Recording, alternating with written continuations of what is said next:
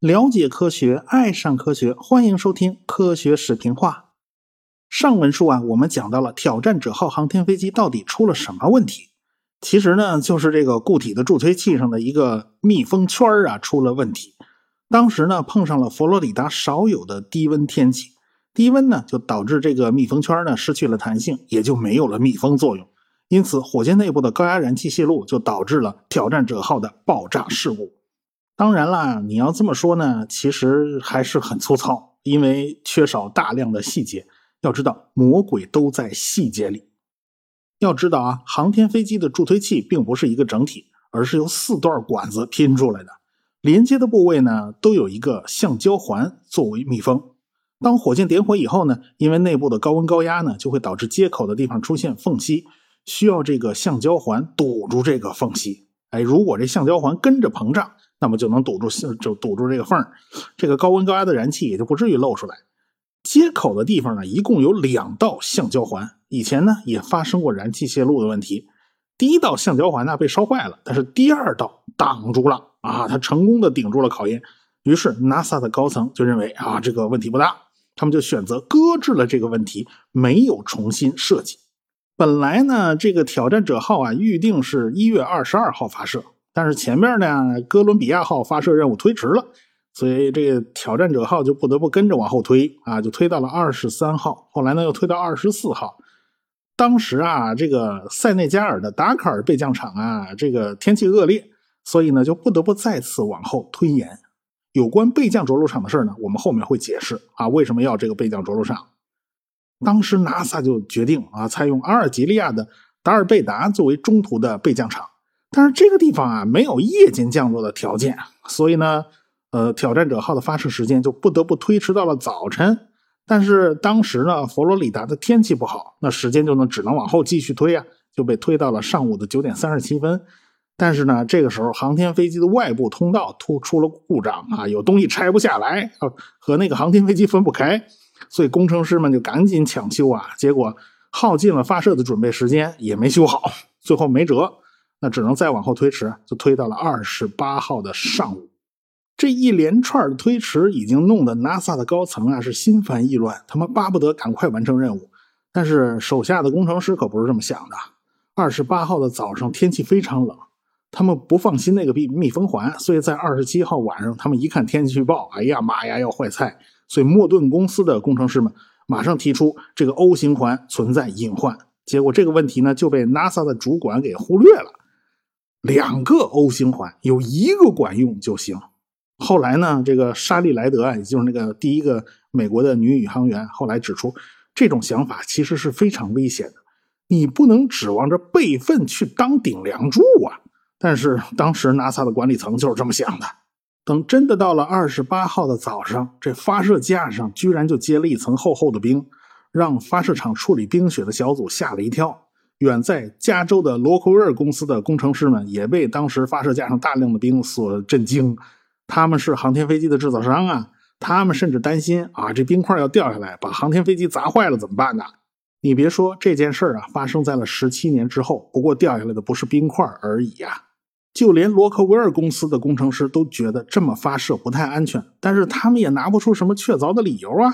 所以，NASA 的主管呢就推迟了一个钟头，而让冰雪处理小组呢好好检查一下。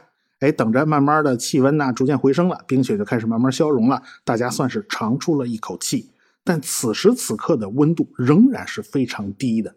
最后到了中午十一点三十八分，挑战者号点火升空，升空前的六点六秒钟，航天飞机的主发动机开始点火。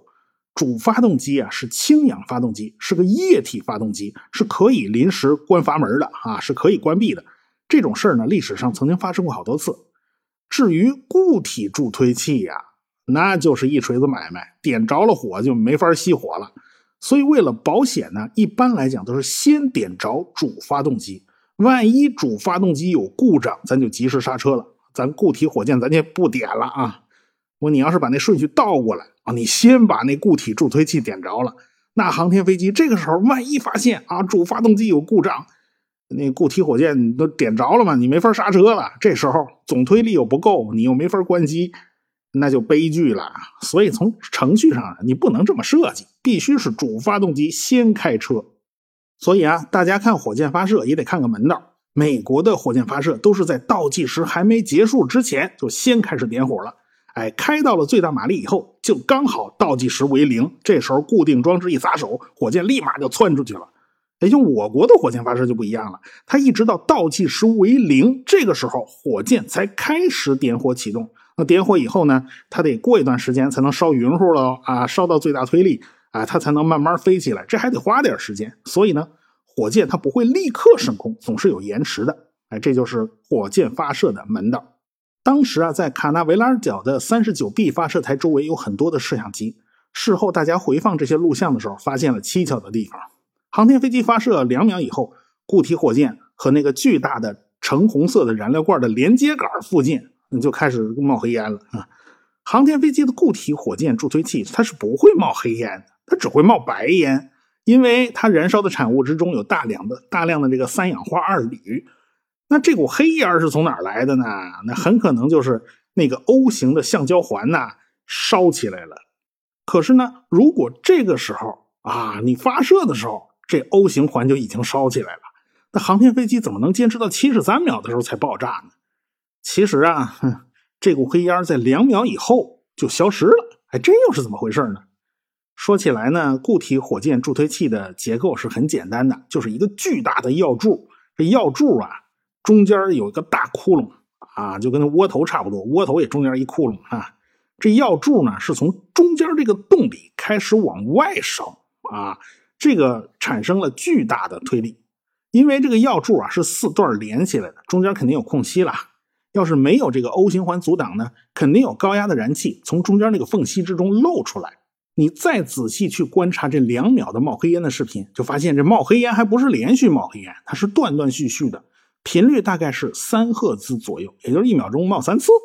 这航天飞机发射的时候会产生巨大的震动。断断续续的冒烟是似乎是这个符合震动频率的，也就是说，这个缝隙在随着震动周期性的扩大、缩小、再扩大、再缩缩小，在不断循环。哎，这是因为这个 O 型的密封圈啊被冻坏了，它再也没有办法及时跟上缝隙的伸缩，所以才会随着震动啊不断的有节奏的往外漏气。本来这个 O 型环的作用就是缝子变大的时候，你给我胀开了，你给我把这缝隙给糊上。现在。它已经冻死了，它没办法胀开，所以中间就漏了缝子。那为什么后来黑烟又消失了呢？这是怎么回事呢？这是因为啊，O 型环彻底被烧光了，气化了。因为啊，固体火箭燃料之中含有大量的铝，基本上看作是一种特殊的铝热剂啊，它是会产生铝的残渣的。燃烧产物呢也是三氧化二铝，它也是固体粉末，它就是那些烟嘛，反正这些都是固体。这些乱七八糟的残渣就堵住了那个缝隙，暂时就代替了那个 O 型环的作用。就这些残渣救了七名宇航员的命，当然是暂时的。他呢还保住了这个三十九 B 发射台，毕竟航天飞机没有在发射台上爆炸，就靠这点铝屑残渣，这个航天飞机度过了最难熬的 Max Q 阶段。所谓的 Max Q 阶段呢，也就是指在发射初期，这航天飞机还在稠密大气层里面飞行呢。它随着它速度越来越快，空气的阻力啊，还有摩擦力啊，就会产生大量的热啊。这个阶段是会达到极值的，这个阶段是最难熬的一个阶段。等到航天飞机飞出了稠密大气层，助推器的燃料呢也越烧越少了，内部的压力它也开始下降了，哎，这样就比较安全了。哪知道到了这个阶段。啊，都最难熬的阶段过去了，这挑战者号反而炸了，这又是怎么回事呢？事后大家去一帧一帧的看回放录像，发现，在五十八秒的时候，主发动机的喷管突然偏移了两度，这是电脑做出的一种补偿反应。说白了，就是当时航天飞机遭遇到了一股强劲的侧风，是横着吹的，结果那主发动机喷管的偏移啊，是为了调整航天飞机的姿态，对抗横吹的侧风的影响。当时呢，肯尼迪航天中心的气象部门并没有预告，哎，这个会出现这种高空的侧风。不过呢，发射前半小时，有飞过卡纳维拉尔角上空的一架航班遭遇了很强烈的侧风，他们差点出事所以他们马上就向地面报告了这个消息。但是这个消息呢就被肯尼迪航天中心的气象部门啊给忽略了，他们压根儿就没当回事。现在大家可以确认了，在高空遭遇到强侧风，成了压垮骆驼的最后一根稻草。这航天飞机身子一晃，堵住接缝口的那个铝屑那渣子，它就脱落了。结果这高温燃气直接从缝隙里面就喷出来了，喷到了固体助推器和红色燃料箱上。呃，那可是五千度的高温燃气呀，就跟汽割机一样，烧坏了连接支架，切开了燃料箱，结果大量的液氢就喷出来了。由于没有了支架固定啊，这助推器就开始乱晃嘛，砸中了燃料箱头部的那个部位，这个液氧呢也开始泄露，所以到此为止，这个悲剧就基本上不可避免了。后来呢，液氢液氧混在一块儿啊，就炸了，就迅速烧起来了。其实看上去像爆炸，其实是燃烧。地面上的人只看到腾起一团白烟，其实是氢氧燃烧以后产生的大量的水蒸气的凝结产物。这个时候，航天飞机已经几乎就没有动力了，它完全进入了自由落体状态。先是依着惯性继续上升到了最高点，然后就开始下落。可是当时航天飞机里边起码有三个人他没死，他们在燃料罐泄露以后还做了一连串的操作，比如说他们还打开了航天飞机上的应急供氧设备。这个时候，航天飞机从天上掉下来要花三分钟时间。这三个人最终是死于低温、缺氧和撞击。最后，航天飞机是以三百四十公里每小时的速度撞击水面，瞬间的加速度达到了两百个 G，没什么东西能承受这个撞击，所以飞机立刻就撞解体了。那人当然也就马上死掉了。可以说，挑战者号航天飞机的事故是一连串的巧合造成的。正好那天早上够冷。超过了极限，这个 O 型密封圈失效了。恰好铝燃烧产生的那个铝渣堵住了缝隙，恰好在高空遇到了强侧风，结果呢就赔上了七条性命。但是这绝不是偶然因素造成的，要知道偶然性背后都是有必然性的，这还跟 NASA 内部的一系列管理方式和文化习惯有关系哈。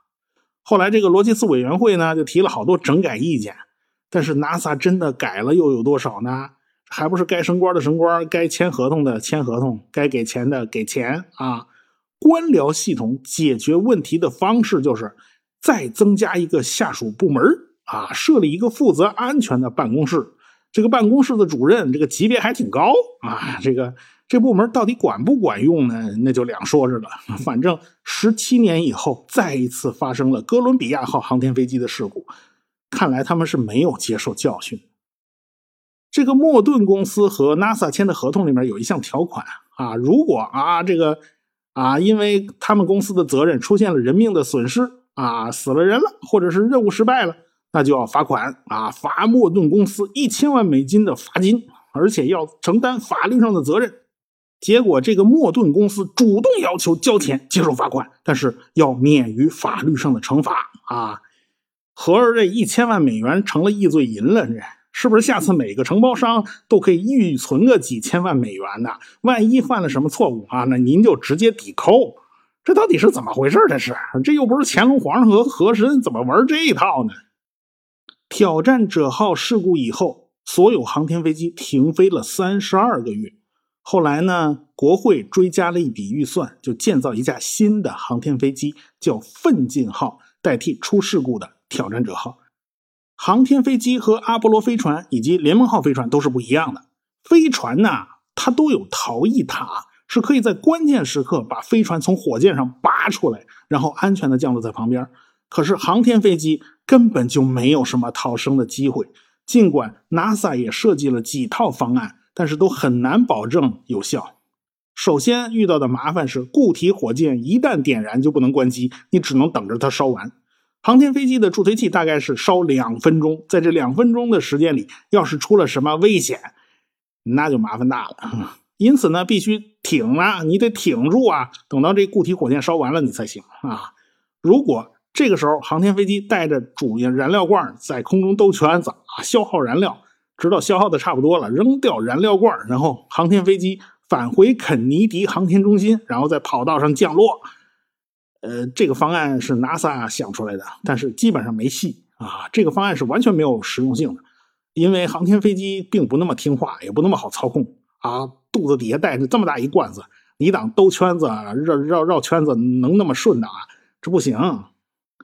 其次呢，NASA 有一个办法叫做跨洋中止，就是说航天飞机啊飞远了，已经不可能掉头返回肯尼迪航天中心了，你只能跨过大西洋，在非洲找地方降落，所以叫跨洋中止。